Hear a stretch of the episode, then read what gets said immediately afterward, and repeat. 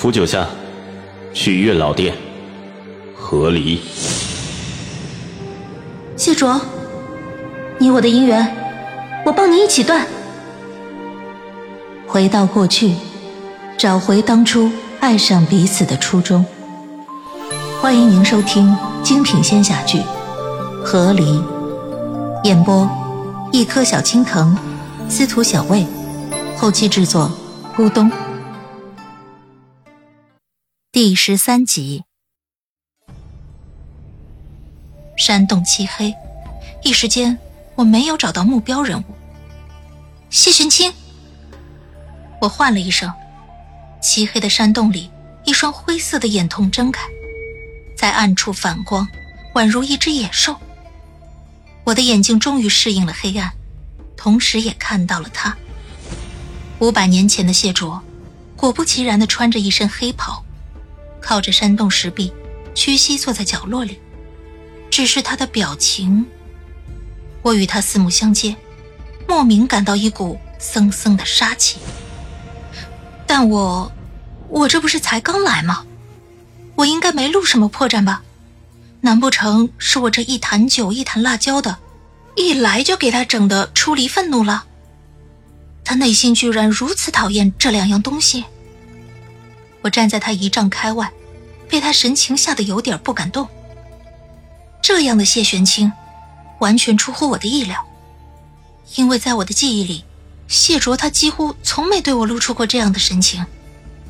他戒备的像一把锋利又冰冷的剑，似乎在等待机会，一举刺入我的心脏，杀掉我。你，你不舒服吗？我斗胆开口。听到我的声音，谢玄清眉目一动，他皱起了眉。但还是目不转睛的盯着我。九夏，我不敢不应。嗯。他声音是熟悉又陌生的低沉。过来。我忍住心里的害怕，一咬牙，鼓足勇气走向他，然后在他面前蹲下，放下两个坛子。怎么了？谢玄清靠在右臂上的身体忽然坐起，瞬时间。我与他相对疏远、安全的距离被打破，他的鼻尖几乎快碰到我的颈边，那呼吸的温度吹在了我的皮肤上。我起了一阵鸡皮疙瘩，但未免让自己显得有点小题大做的奇怪，我忍住了，没动。我听到他嗅了两下，他在我身侧停顿了一段时间，直到我再次开口提醒他。谢玄清，他像被点了一下，又慢慢的靠了回去，目光再次看向我，没了杀气，少了戒备，但又多了几分困惑和不解。你吃过什么？这突如其来的一句话让我有点摸不着头脑。或者说，自打我走进山洞开始，谢玄清就有点打乱我的计划。但现在，我看他的模样。感觉熟悉的谢卓又回来了。我稳住心态，重振旗鼓，管理着自己的表情，露出与他一样困惑和不解的模样，反问道：“啊，什么吃过什么？我就吃了一些寻常的餐食呀，你怎么这么问？”谢玄清微微歪着头，打量了我片刻，又沉默下来。他五百年前就是个不爱说话的性子。我开始找回自己的节奏。我先把一坛酒提起来，放到谢玄清面前。那，你看我给你带什么好东西了？我琢磨着你伤快好了，咱们可以提前庆祝一下，来畅快喝一顿吧。一大早伤没好，强迫灌酒，处处都是谢卓讨厌的点。我忽然觉得，我累积了五百年，就是为了在今时今日，此时此刻。做一个长在谢卓雷点上的女人。来，我直接把酒怼到谢玄清面前，干。谢玄清似乎有点反应不过来，他眨了两下眼睛，看着面前的酒坛。因为我怼得太用力，所以酒坛里面的酒已经洒在了他胸口上。他一言难尽的沉默片刻，又眨了眨眼睛，看向我。九夏，他开了口，我心头一阵期待。看不惯了吧？心里不痛快了吧？来呀，骂我呀！我微笑着听他说：“就一坛，我喝了，你怎么办？”太，这事还怪我准备少了。我万万没想到会是这么一个回答，我几乎是下意识的就答出来了。我我还配喝酒？谢玄清一本正经的看着我，为何不配？我正愣，迷茫又不解的看着谢玄清，看了半天，我直接把酒坛子放下，又拿起了那一坛子辣椒。啊，辣椒呢？我也能吃？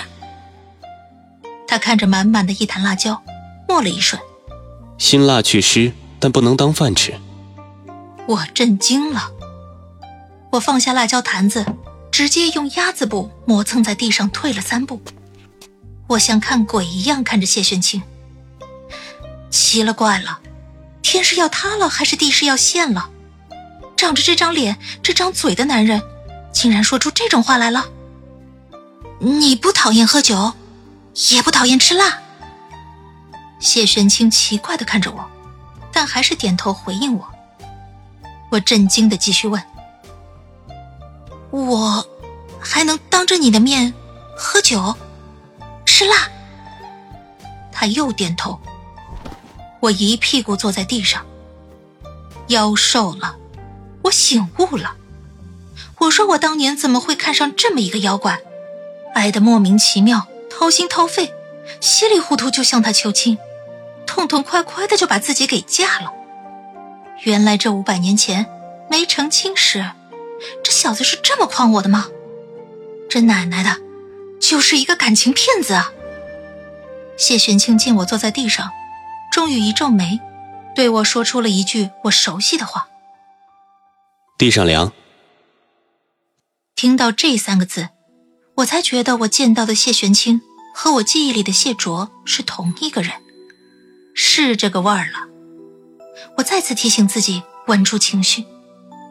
我蹲了起来，看着谢玄清，又看看他面前的两个坛子，一个吃辣又喝酒的谢玄清，完全打乱了我的计划。但任凭谢玄清如何装，他不吃辣不喝酒，是我这五百年认识到的铁律。他现在为了骗到我的身子，让我跟他成亲，肯定是要装一装的。但这身体……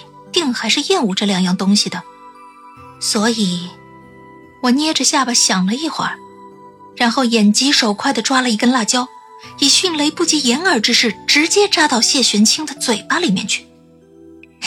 你尝尝，这好吃！我说着，直接把辣椒给他囫囵塞进嘴里。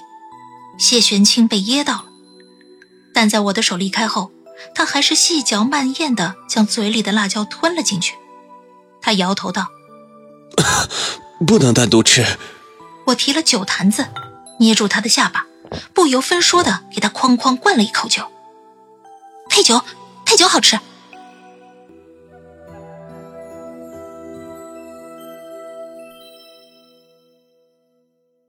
亲爱的听众朋友，本集已播讲完毕，感谢您的收听，欢迎订阅，我们精彩继续。